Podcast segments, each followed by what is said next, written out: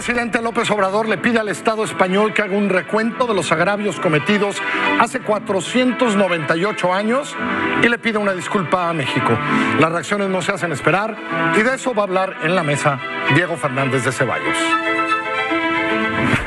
El subsecretario de Gobernación anuncia una revisión del sistema de protección a periodistas y el presidente López Obrador aprovecha para criticar más de ocho veces a la prensa FIFI. Exonerado por el fiscal especial. En la mesa hoy está el subsecretario del Trabajo. Es lunes de finanzas con Regina Reyes Heroles. Ya nos vamos, arrancamos.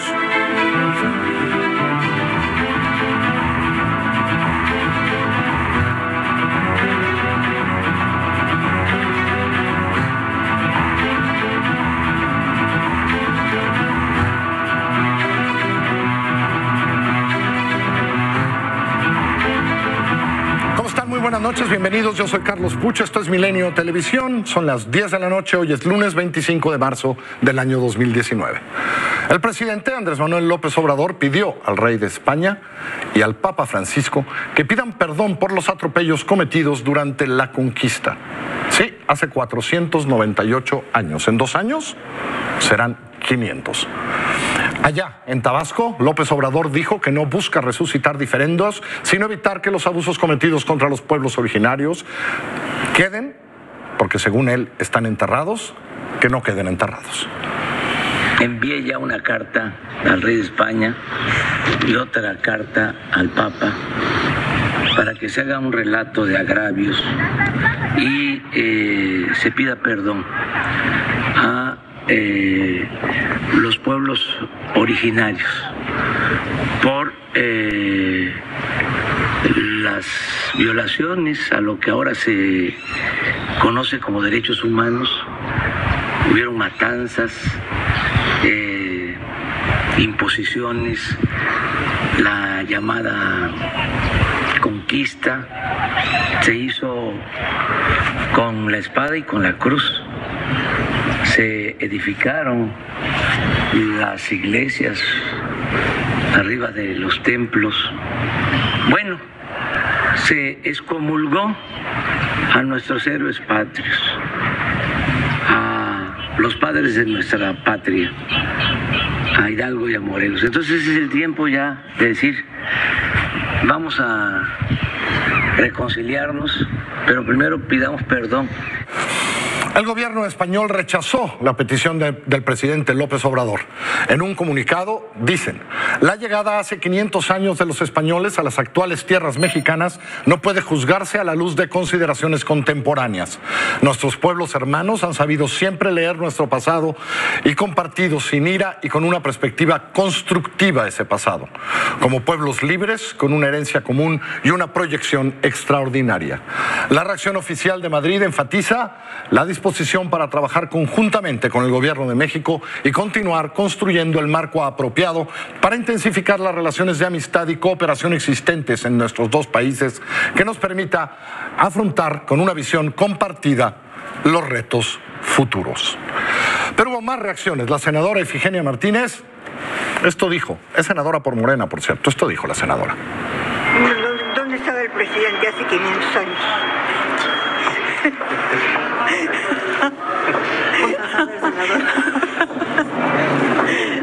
No, bueno, yo creo que pues hacías personalizarlo, pues es extemporáneo. Pero desde el punto de vista de la historia, ahí está viva la cicatriz. Pero pues ya no tiene remedio. Ya nosotros superamos esa etapa y ya mucho orgullo. Y hasta más, los ayudamos cuando lo necesitan. Estamos listos para volverlo a hacer. No cabe la disculpa, pues. No, no cabe. Gracias, gracias, A ustedes ¿eh? me hicieron reír, ¿eh? me pusieron de buen humor. El presidente de la Comisión de Relaciones Exteriores, Héctor Vasconcelos, quien iba a ser canciller, dijo que en lo personal le pediría a sus ancestros españoles que se disculparan por lo que llamó el genocidio de aquel momento. Yo le pediría a mis ancestros que se disculparan por el genocidio que ocurrió en este país en aquel momento. Muchas gracias. ¿Usted es español? Eh, tengo, no, pero tengo algunos eh, ascendentes españoles, como es evidente. Eh, entonces yo les pediría a mis parientes que se disculparan. No hablo de estados. El director general de BBVA Bancomer, Eduardo Osuna, hoy dijo que la petición del presidente Andrés Manuel López Obrador al rey de España no afectará la relación de negocios entre ambos países. En el marco de los 10 años del programa de educación financiera Bancomer, Osuna dijo que la relación entre España y México es muy buena, principalmente la de negocios, por lo que la reciprocidad no tiene que verse afectada. Incluso dijo que este debate lleva muchos años y ha pasado por distintas etapas a lo largo de la historia del país y del banco en el país. Duro como pocos, el escritor, colaborador de este medio, Arturo Pérez Reverte, dijo que el que tiene que disculparse es Andrés Manuel López Obrador. En Twitter dijo que se disculpe él, que tiene apellidos españoles y vive allí. Si este individuo se cree de verdad lo que dice, es un imbécil. Si no lo cree, es un sinvergüenza. Vamos a otros temas pero que también tuvieron su lado oscuro. Alejandro Encina, subsecretario de Derechos Humanos, Migración y Población de la Secretaría de Gobernación, admitió que hay fallas en el mecanismo de protección para las personas defensoras de los derechos humanos y, y periodistas. Esto, según él, debido a la burocracia, falta de presupuesto, así como falta de prevención. Encinas dijo que está en proceso el reemplazo de las escoltas privadas de los beneficiarios, por ejemplo, por escoltas capacitadas de la Policía Federal y se analiza involucrar a los dueños de los medios de comunicación en la corresponsabilidad para garantizar la seguridad de los periodistas. Tenemos al llegar al gobierno 790 personas bajo el mecanismo de protección, 498 defensores de derechos humanos que representan el 63% y 292 periodistas que representan el 37% de las porcetas sujetas al mecanismo de protección. Se detecta que el mecanismo pues tiene medidas fundamentalmente reactivas, no se atiende la parte preventiva no solo de quienes están sujetos al mecanismo de protección, sino de los periodistas o los defensores en general. En estos momentos estamos analizando eh, distintos instrumentos que nos permitan, a, a partir del análisis de redes abiertas, de fuentes abiertas de información, identificar cuando se vaya a generar una situación de riesgo a cualquier periodista o defensor de derechos humanos sin necesidad de que forme parte del mecanismo de protección. Y en Sinaloa hoy fue asesinado el periodista deportivo Omar Iván Camacho en el municipio de Salvador Alvarado. Se trata del séptimo periodista muerto durante el mandato de Andrés Manuel López Obrador. El cuerpo de este hombre de 35 años fue encontrado bajo un puente. La Fiscalía de Sinaloa informó que el reportero falleció de un golpe en la cabeza producido por un objeto contundente. Y el presidente aprovechó hoy que se habló de periodistas en riesgo para darle con todo a lo que llamó la prensa FIFI. Más de ocho veces dijo hoy prensa FIFI. Existe una prensa FIFI, no es una invención. Existe el partido de los FIFI, existe el conservadurismo en México. Eh, todos los días, un día sí y el otro también se dedican a cuestionar y a veces a calumniarnos, pues entonces tenemos el derecho de decir, eh, existe esta prensa eh, conservadora, FIFI, entonces que no se pasen, o que no se sientan omnímodos los grandes jueces, los grandes juzgadores, los que pontifican y que no haya derecho de réplica. La democracia es eh, mensajes de ida y vuelta. La semana pasada aquí le dimos a conocer que las autoridades de Jalisco incineraron más de mil cuerpos entre 2006 y 2018 y que había un lío de quién eran los cuerpos ahora que los trataban de entregar. Hoy Alejandro Encinas También dijo que la anterior administración de Jalisco incurrió en graves violaciones al incinerar cuerpos de personas sin identificar y no apegarse a procesos legales establecidos.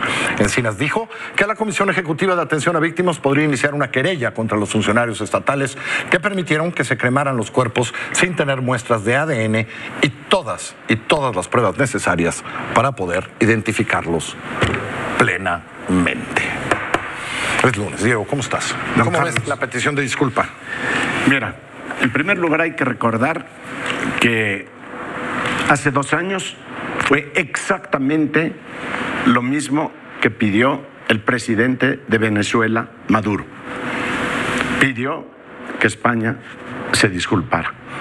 Pero después de la contestación que dio el gobierno español puntual, seria, sin concesiones, y de lo que ha opinado el gran periodista Pérez Reverte, yo creo que mejor hay que quedarnos con la sonrisa de doña Ifigenia, que ya con ternura, con caridad humana, no quiso engancharse en esta sandez, en esta tontería. Hay mucho que se puede hablar de la conquista, pero como lo dice el gobierno español, no se pueden juzgar aquellos hechos con la perspectiva de hoy.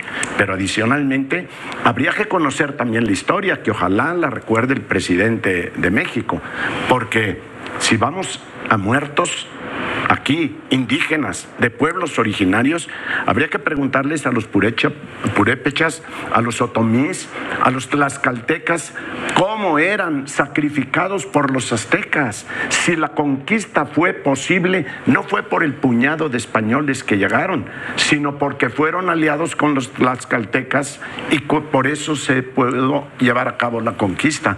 Entonces, yo pienso que es una tontería más Ahora, no es una tontería porque vamos a, vamos a estar dos años preparando la conmemoración de los 500 años. Sí, es decir, una esto no se va a acabar, ¿eh? No, es una tontería que va a seguir, pero de ahí a que el gobierno de España le vaya a, a pedir perdón a México, es una sandez. Es como si nosotros ahorita le pidiéramos al presidente de México que ya encarrerado le pida a Trump que se disculpe porque nos robaron medio territorio y que fuéramos buscando en los sucesos del pasado qué agravios son los que hay que traer a valor presente para tener en una mañanera de cantamañanas una noticia más. Hoy está en la agenda de México porque es todos los días por este señor con cualquier ocurrencia para cualquier sandez. Ahora, no ves ningún espacio, digamos, para que se hablara de lo que sucedió hace 500 años. Pues se ha hablado mucho, tenemos 500 años hablando de esa conquista, con todos los abusos que hubo en esa conquista,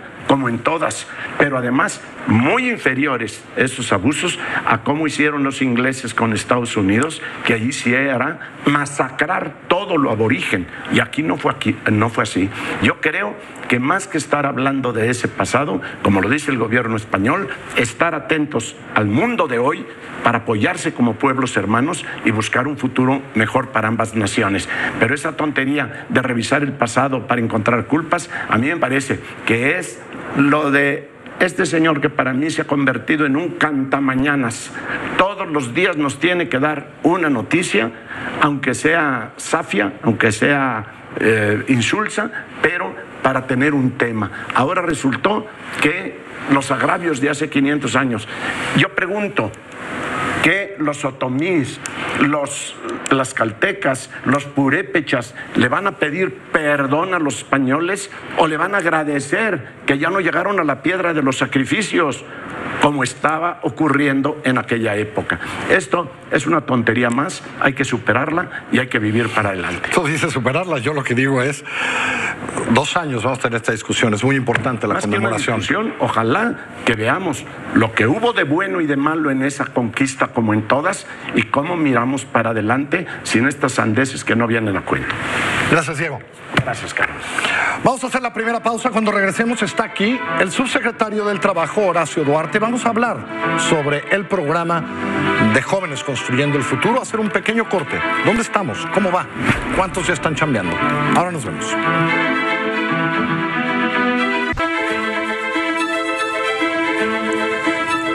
El jefe de la oficina de la presidencia, Alfonso Romo, dijo que en las últimas dos semanas el presidente les ha pedido más recortes en algunas secretarías con el objetivo de mantener el plan de austeridad y un superávit, primario. Alfonso Romo dijo que el presidente les pidió, les pidió en serio salud en la tesorería de la federación, por lo que todos en el gabinete siguen revisando el tema. Porque queremos ser muy responsables fiscalmente. El presidente no lo pidió tesorería. Y estamos todos analizando si algo sucede, si no sucede no pasa nada. Todas, es como de previsión, exactamente. Porque queremos cumplirle al 100% de lo que hemos dicho. Después de que el sábado el coordinador de los asesores de los senadores de Morena, Alejandro Rojas, dijo que presentaría una denuncia ante la Comisión de Honestidad del partido en contra de Jacob Poleski por, según él, imponer candidatos, y de que el senador Alejandro Armenta presentara también una denuncia contra Poleski por la misma razón, hoy la líder de Morena dijo que su única opción y prioridad es Morena, defendió la designación de Miguel Barbosa como candidato de Morena en Puebla. Olga Sánchez Cordero, secretaria de Gobernación, encabezó la presentación del prontuario de resultados de la encuesta nacional sobre discriminación 2017 y del Sistema Nacional de Información sobre Discriminación. Allí estuvo mi compañero Daniel Venegas, que nos preparó el siguiente reporte. En México, pertenecer a más de un grupo históricamente discriminado agrava la situación de las personas que sufren en mayor grado este tipo de maltrato. De acuerdo con la encuesta nacional sobre discriminación, la población mayor de 18 años que percibe haber sido discriminada es mayor cuando se refiere a la diversidad religiosa, pues en ese caso se alcanzan niveles de 32.9%. En el caso de diversidad sexual, el 30.1%, las trabajadoras domésticas en 28.8% y la población indígena en 25.3%. Además, al pertenecer a un mismo tiempo a varios grupos que sufren discriminación, la situación se complica. En el caso de las mujeres indígenas que hablan en su lengua materna, la percepción de discriminación es de 24.2%, pero aumenta a 33.1% si además se tiene discapacidad y hasta 37.5% si pertenecen a grupos de la diversidad religiosa. El Consejo Nacional para Prevenir la Discriminación presentó este lunes el prontuario de la Encuesta Nacional sobre Discriminación 2017 y la plataforma en línea para su consulta. Alejandra Haas, titular del Consejo Nacional para la Discriminación, señaló que es necesario considerar las características específicas de los grupos históricamente discriminados. Estos grupos enfrentan barreras, pero que son estructurales para el ejercicio de los, del acceso a los derechos, a la salud, a la educación, al trabajo, al acceso a la justicia, por mencionar solo algunos. Y cuando se suman las distintas características, esta llamada interseccionalidad, a la gente le va peor, enfrentan mayores brechas de desigualdad. En el acto celebrado en la Secretaría de Gobernación, el subsecretario de Derechos Humanos, Alejandro Encinas, destacó la importancia de este instrumento y de los nuevos datos que se obtienen de él. Gracias a esta novedad, esta innovación en la encuesta, vamos a poder identificar las desigualdades que existen en empleo y seguridad social entre las mujeres trabajadoras del hogar indígenas y quienes no lo son. O también vamos a poder conocer las brechas de escolaridad entre niñas y niños con discapacidad que viven en comunidades rurales y quienes viven en las zonas urbanas. En tanto, la secretaria de Gobernación, Olga Sánchez Cordero, se refirió al tamaño del problema y dijo que atender la discriminación debe ser una prioridad para que nadie se quede atrás.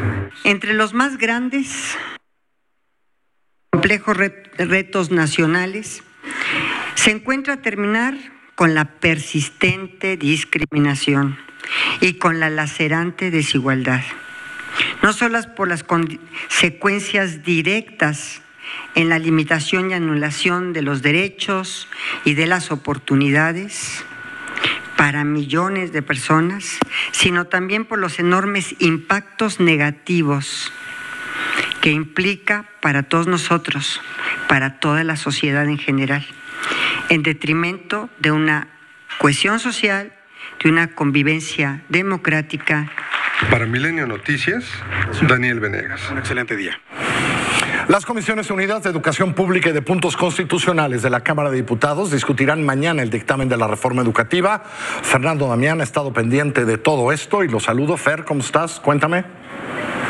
¿Qué tal, Carlos? Muy buenas noches. Te saludo con gusto. Pues efectivamente, todo listo para que mañana a las 8 en punto de la mañana las Comisiones Unidas de Educación Pública y de Puntos Constitucionales de esta Cámara de Diputados discutan y dictaminen el proyecto de reformas constitucionales en materia educativa después de que la semana pasada los activistas de la Coordinadora Nacional de Trabajadores de la Educación bloquearon durante dos días los accesos al recinto e impidieron precisamente la votación de este dictamen.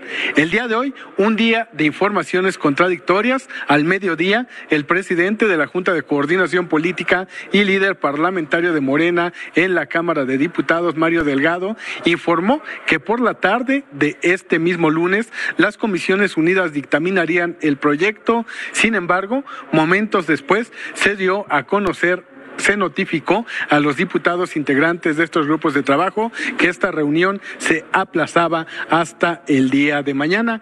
Ya por la tarde, Carlos, la presidenta de la Comisión de Educación, Adela Piña, también de Morena, pues informó y confirmó precisamente esta convocatoria a las comisiones hizo notar el amplio consenso que entre los grupos parlamentarios ha tenido el dictamen hasta este momento y subrayó algunas de las bondades que a su juicio tiene este proyecto. El texto constitucional surgido de la reforma del 2013 y quiero dejar aquí muy claro que este texto no tiene nada que ver con la reforma anterior. Abroga la Ley General de Servicio Profesional Docente y la Ley del Instituto Nacional para la Evaluación de la Educación. No habrá más evaluaciones que castiguen a las y los maestros. Se crea, por lo tanto, el sistema de formación y actualización. El asunto de las plazas está plenamente también establecido que se realizarán procesos, procesos equitativos, transparentes, en igualdad de condiciones la de mañana, Carlos, una jornada de pronóstico reservado. Habrá que ver si hasta las puertas del Palacio Legislativo llegan contingentes de la disidencia magisterial y, en su caso, si permiten el acceso de los legisladores a las comisiones unidas para discutir y votar el proyecto. Habrá que estar pendientes el día de mañana desde muy temprano aquí en la Cámara de Diputados. Muchas gracias, Fer. Muy buenas noches. Hasta pronto, buena noche. Pues mm, la información que tenemos hasta hace como media hora es que en Oaxaca la Asamblea Plenaria de la sección 22 de la Coordinadora Nacional determinó de nueva cuenta el traslado de sus bases a la Ciudad de México para protestar en la Cámara de Diputados. Se están trasladando, han empezado a trasladarse diversos contingentes, lo harán mañana cuando inicien análisis de la nueva reforma. Prevén instalar un plantón en las inmediaciones de la Cámara de Diputados en San Lázaro, como lo hicieron la semana pasada. Y hablando de líos pues de estos delitos laborales, la Universidad Autónoma Metropolitana, la UAM, cumplió 52 días de huelga. Alma Paola Wong ha estado pendiente de todo esto y nos tiene el reporte del día de hoy.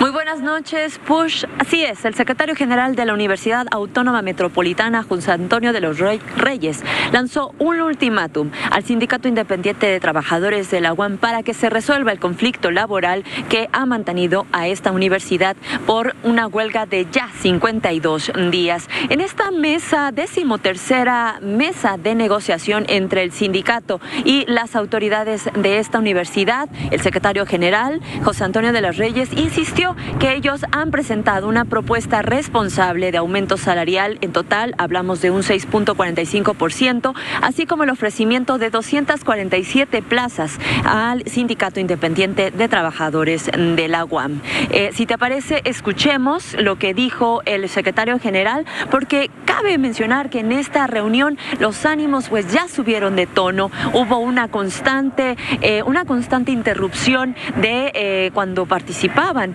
los integrantes de la universidad mediante, eh, bueno, pues los interrumpían los gritos de eh, los integrantes del sindicato. Veamos. Es que la universidad ya ha hecho su mayor esfuerzo para atender los dos emplazamientos. El emplazamiento que tiene que ver, eso las cámaras lo están viendo, el emplazamiento que tiene que ver con el contrato colectivo se dio esta propuesta que después de 15 días incorporamos, atendimos los temas que el sindicato planteó en la medida que la universidad los puede atender. Esta es nuestra propuesta final. La universidad es responsable, pero con un clima como el que ustedes pueden presenciar, es difícil que la universidad siga manteniendo las propuestas en los términos en los que está.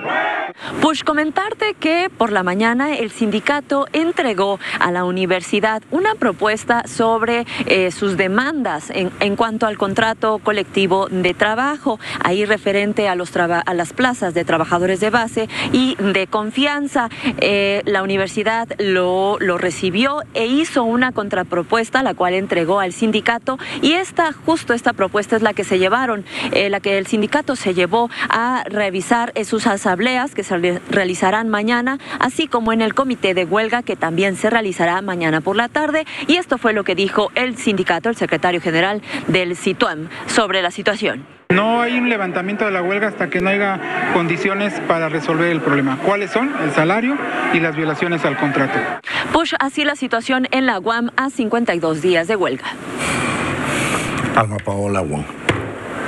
Hace muchos meses hice un compromiso en esta mesa con Luis Alcalde de ir viendo cómo iba uno de los programas más importantes, creo, y que más ganas le han echado en este gobierno, que era el de Jóvenes Construyendo el Futuro. Aquí está el subsecretario Duarte. ¿Cómo Gracias, está? Carlos. Me da Bien, mucho pues aquí, mira. A ver, ¿cómo vamos? Presumiendo. ¿Sí me va a presumir? Sí, A digo. ver, diga, porque yo decía que los números eran un poco alegres, le decía un día a Luis Alcalde, la Sí, secretaria muchos. aquí, que había algunos números alegres cuando decían en un año tantos, cuantos. Dígame cómo vamos. Mira, sí, para muchos era lejano el tema, pero arrancamos ya materialmente el 21 de enero. Eh, al día de hoy llevamos 196 mil jóvenes colocados. Es decir, hay 196 mil jóvenes que ya están, trabajando. Ya están aquí en su capacitación en centros de trabajo. Eh, no, pues ya perdí con Luisa. Mayoritariamente la Ya perdí la apuesta que hice con sí, Luisa. Sí, sí, yo creo que ya la perdiste. A ver, este, vamos, 196 mil jóvenes ya están integrados al centro de trabajo, pueden Sí. estar en la primera capacitación, algunos ya estarán en sus puestos, hay 196. Sí, nosotros los estamos ingresando en los, pri- el primer lunes y el te- tercer lunes de cada mes. Van entrando en dos, en dos tandas cada mes. Ahora estamos, si no mal recuerdo, debe ser la quinta tanda, estará el próximo lunes. Ya está eh, estabilizado el programa. Hay una mucha, una muy buena co- colaboración de las empresas, obvio, de los jóvenes, pues una eh, irrupción de Debe jóvenes. tener más, más solicitudes ahora Sí. que espacios todavía de trabajo. Sí, todavía estamos eh, muy por encima de las solicitudes de los jóvenes. Eh, este programa eh, arrancó solo en plataforma web, todo Sí. lo hacemos en la, en la gestión en, en Internet. No tenemos oficinas, no tenemos gestores y eso también demostró que los chavos, que los jóvenes eh, están usando las tecnologías de la información. Y las empresas, y hablo de empresas desde pequeños negocios hasta grandes corporativos, también se han sumado a este mecanismo. Ahora tendremos alrededor de 44 mil empresas, unidades económicas que están colaborando con nosotros. Eh, alrededor, te decía, de 196 mil, bueno, 196 mil jóvenes Es en este momento. Sí me sorprende el número, ¿eh? Mira, ha habido una, una irrupción las últimas dos semanas. Hemos estado colocando alrededor de 10 mil, 12 mil jóvenes por día. Esto está avanzando. Nosotros habíamos calculado que a finales de, de este mes de marzo tendríamos los primeros 200 mil, pero evidentemente vamos a estar por encima de lo que nos habíamos planeado para que este primer año de ejercicio a alrededor de un millón de jóvenes. Esa es nuestra meta. que fue el número que me dio Luisa. Le dije, no, Luisa, no vas a llegar a un millón. Cuéntame si sabe eh, eh, algo de en dónde están más, qué tal, cómo han sido estas primeras experiencias de, de encuentro de los jóvenes. Mira, afortunadamente tenemos primero en, en las 32 entidades. Eh, hay una distribución, digo, más o menos homogénea. Hay estados que tienen una cobertura mucho más amplia, Veracruz, Oaxaca, Chiapas, Guerrero, Estado de México. ¿Y ahí hay las unidades económicas? Que, Sí, que- que sí, sí. porque un poco el problema era si hay unidades Sí, económicas esos obvio, en el caso de ru- ¿no? con menos desarrollo estamos utilizando unidades económicas más pequeñas, y de producción rural, por ejemplo. Pero va, va jalando el programa. Tenemos más mujeres, que también era una objeción que nos decían. Eh, es que una duda, digamos. es decir, las mujeres a veces no trabajaban ni estudiaban porque tenían que cuidar a un hijo o un adulto mayor, etc. Pero ahora tenemos el 55% de nuestras becarias son mujeres, 45 son hombres. Eh, básicamente estamos en la, en la rama de los servicios, eh, sobre todo, que es donde estamos teniendo mayor. En términos de logística, ¿ya alguien cobró? Ya, muchos ya alrededor. Este pasado 13 debieron haber cobrado alrededor de 59 mil jóvenes. Ya, ya tuvieron en su tarjeta, es una tarjeta, ¿verdad? Sí, estamos utilizando un mecanismo ahora de tarjeta digital, estamos utilizando la tecnología de la información para eh, eh, tener costos más baratos para nosotros de administración del programa. Y ya, o sea, ya hay quien recibió sus 3.600 Ya hay quienes llevan su segundo mes incluso. O sea, ya hay quienes ya recibieron dos meses sí, porque entraron el 21 de enero y ahora están recibiendo su segundo mes. En el transcurso de esta semana, yo calculo el próximo eh, viernes, estarán cobrando otros 70 mil para que al final de esta, de esta semana estemos en alrededor de 120 y tantos mil jóvenes que estén cobrando, más los que van ingresando. Eh, Según como entiendo el programa, la empresa evalúa, ellos evalúan a la empresa, la empresa evalúa. Es imposible leer ciento y pico mil de evaluaciones, pero algún reporte tendrá, subsecretario, de cómo están viendo las empresas y cómo están viendo los jóvenes eh, este asunto, más o menos en general. Sí, tenemos, digo, no, no leemos todo, digo, porque es un mundo de información, aunque nuestra plataforma gestiona bien los datos, eh, los, algoritmos que diseñamos. Esos programas que ya no entendemos algunos. Está, muy, muy bien, entonces nos va dando reportes. Por ejemplo, hemos eh, visto mucha colaboración de las empresas. las empresas están ayudando mucho a que los jóvenes se queden, a que los sean tolerantes, a que no haya conflictos entre los jóvenes. Eh, en el caso de, los jóvenes, pues de, repente tenemos reclamos de que no le llegó la tarjeta, de que no le llegó el dinero, eh, básicamente, pero afortunadamente hasta ahora no tenemos grandes conflictos. De repente en las redes nos reportan que en alguna algún lugar que les cobraron a los jóvenes por ingresar al, al centro de trabajo. Hemos intervenido, hemos presentado una o dos denuncias sobre esos temas, pero siempre habrá alguien que quiera aprovechar, porque además, mira, hay un, dato, cuando lleguemos al millón de, becarios, pues va a ser la población de un país. Entonces tenemos que estar preparados para administrar los mismos conflictos que se pueden generar, pero estamos muy contentos, estamos muy este, echados para adelante, pues porque es un programa que tiene todas las de ganar para las empresas, para los jóvenes y el impacto que tendrá económico y en materia de seguridad, que era nuestro objetivo. Subsecretario, mil gracias. No, gracias, Carlos. Me Dígale a la secretaria que por la apuesta que hice con ella. ya la pagarás. gracias. Gracias, Carlos. Gracias. Vamos a una pausa. Cuando regresemos, Regina Reyes Heroles va a hablar de finanzas y negocios. Ahora volvemos.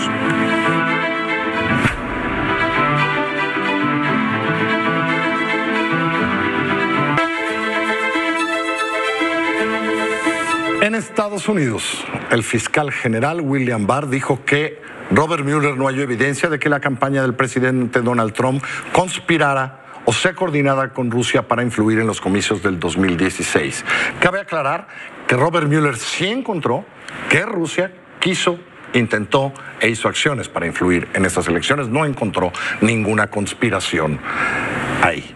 También Barr dijo que no podía descartar que hubiera habido obstrucción de la justicia de parte del presidente Trump, pero que no había evidencia suficiente para poder iniciar un proceso judicial. La investigación de Mueller abarcó a casi tres docenas de personas, incluidos altos funcionarios de la campaña, arrojó luz sobre la agresión de Rusia al sistema político estadounidense y presentó a la campaña de Trump como ansiosa de aprovechar la divulgación de correos electrónicos hackeados a los demócratas y dejó al descubierto algunas mentiras de asesores de Trump con las que pretendían encubrir sus contactos relacionados con Rusia. Y el presidente pues el presidente Trump cambió su discurso. Hoy elogió el comportamiento del fiscal Robert Mueller. time. We're glad it's over. It's uh, 100% the way it should have been. I wish it could have gone a lot sooner, a lot quicker. Uh, there are a lot of people out there that have done some very, very evil things, very bad things, I would say treasonous things uh, against our country. And uh, hopefully that people that have done such harm to our country, we've gone through a period of uh, bad things happening. Uh, those people will certainly be looked at. I've been looking at them for a long time, and I'm saying, why haven't they been looked at? They lied to Congress. Many of them, you know who they are. Uh, they've done so many evil things. I will tell you, I love this country. I love this country as much as I can love anything. My family, my country, my God. But what they did, it was a false narrative. It was, it was a terrible thing. Uh, Y hoy los demócratas presionaron al Departamento de Justicia para que entregue y haga público el informe Mueller completo, mientras los republicanos exhortaban a darle vuelta a la página en la investigación sobre Rusia. Los presidentes de comisiones de la Cámara de Representantes indicaron al secretario de Justicia, a William Barr, que su resumen es insuficiente y solicitaron que se les brinde el informe antes del 2 de abril. La información, dicen, se requiere con urgencia por las comisiones para realizar las labores, dicen que les manda la Constitución. Más rápido, ahora mucho más rápido. Gigaret 4.5G de Telcel presenta. Regina. Buenas noches. Buenas noches. Hoy vamos a hablar de regulación diferenciada en el sector financiero, uno de los grandes temas en la convención bancaria. Tú que estuviste allá nos puedes decir. Por cierto, este sector representa 35% del PIB. El objetivo es reconocer los varios modelos de negocios en el sistema y no tratar igual a los desiguales, dijo Luis Niño de Rivera, el nuevo presidente de la Asociación de Bancos de México. Por ejemplo, de los 51 bancos que hay, no todos ofrecen los mismos productos, pero todos deben cumplir con la regulación completa. Lo que, dicen los bancos, genera altos costos y menor crecimiento. Esta propuesta pretende estimular la competencia. La regulación diferenciada lo que hace es que adecúa las reglas a la nueva realidad de la banca y no las instituciones a la regulación. Y según explicó Raúl Martínez Hostos, presidente y director general de Barclays, así, digamos, hay una relación win-win o ganar-ganar entre la autoridad financiera y la banca. Lo interesante es que se incluyó también a las instituciones de servicios de tecnología financiera, las fintech, en la propuesta. Y de hecho, Juan Pablo Graf eh, Noriega, jefe de la unidad de banca Valores y Desarrollo de Hacienda, dijo que con la ley FinTech, de la cual hemos hablado aquí, que se aprobó hace un año, ahora se trabaja ya en la parte secundaria y es ahí donde se integrará el tema de regulación diferenciada para que también haya el mismo o un piso parejo para todos. El tema de competencia y regulación estuvo presente en las declaraciones del presidente Andrés Manuel López Obrador, eh, no hablando en particular de la regulación diferenciada, sino como ven en esta frase, aclarando que no habrá mayor regulación, aunque sí se busca una mayor competencia generada dentro de los mismos bancos. Para poner en contexto la importancia de la competencia, les dejo un dato, que ya habíamos hablado de esto, hay 51 bancos en México, pero de esos, los siete más grandes tienen el 80% de los activos totales y 83% de la cartera crediticia. Entendemos un poco más la importancia de la palabra competencia, sobre todo cuando sabemos que 25 millones de mexicanos no tienen acceso a productos o soluciones financieras y el potencial de negocio es enorme y por eso es importante que ya lo mencionaron aquí en esta parte tecnológica, el famoso código o CODI, perdón, que es el código digital con el que ahora por medio de un celular se va a aprovechar eh, ¿no? la penetración de los smartphones y de los teléfonos inteligentes para incluir a estos millones de mexicanos que necesitan productos financieros. Eso del CODI era la sensación absoluta en la Pero sabes que ya hay tres empresas que la usan todos los días que es Walmart, Mercado Libre y Oxxo. O sea, digamos que ellos se subieron a esta hora pero ya, es la, no, pero ya es la integrada por medio del SPAY. Claro, eh, no. Entonces ahora lo que están haciendo es justo esa parte magnífica no, pues es que el la CODI es integrada. Después ya empieza en septiembre, todos vamos a En septiembre todos así. vamos a hacerlo así. Un placer, Regina. Un placer, muchas gracias. Un gusto. El internet móvil más rápido, ahora mucho más rápido. Gigaret 4.5G de Telcel presentó. ¿Y esto? Este es el uno hasta el fondo de Gilgamesh.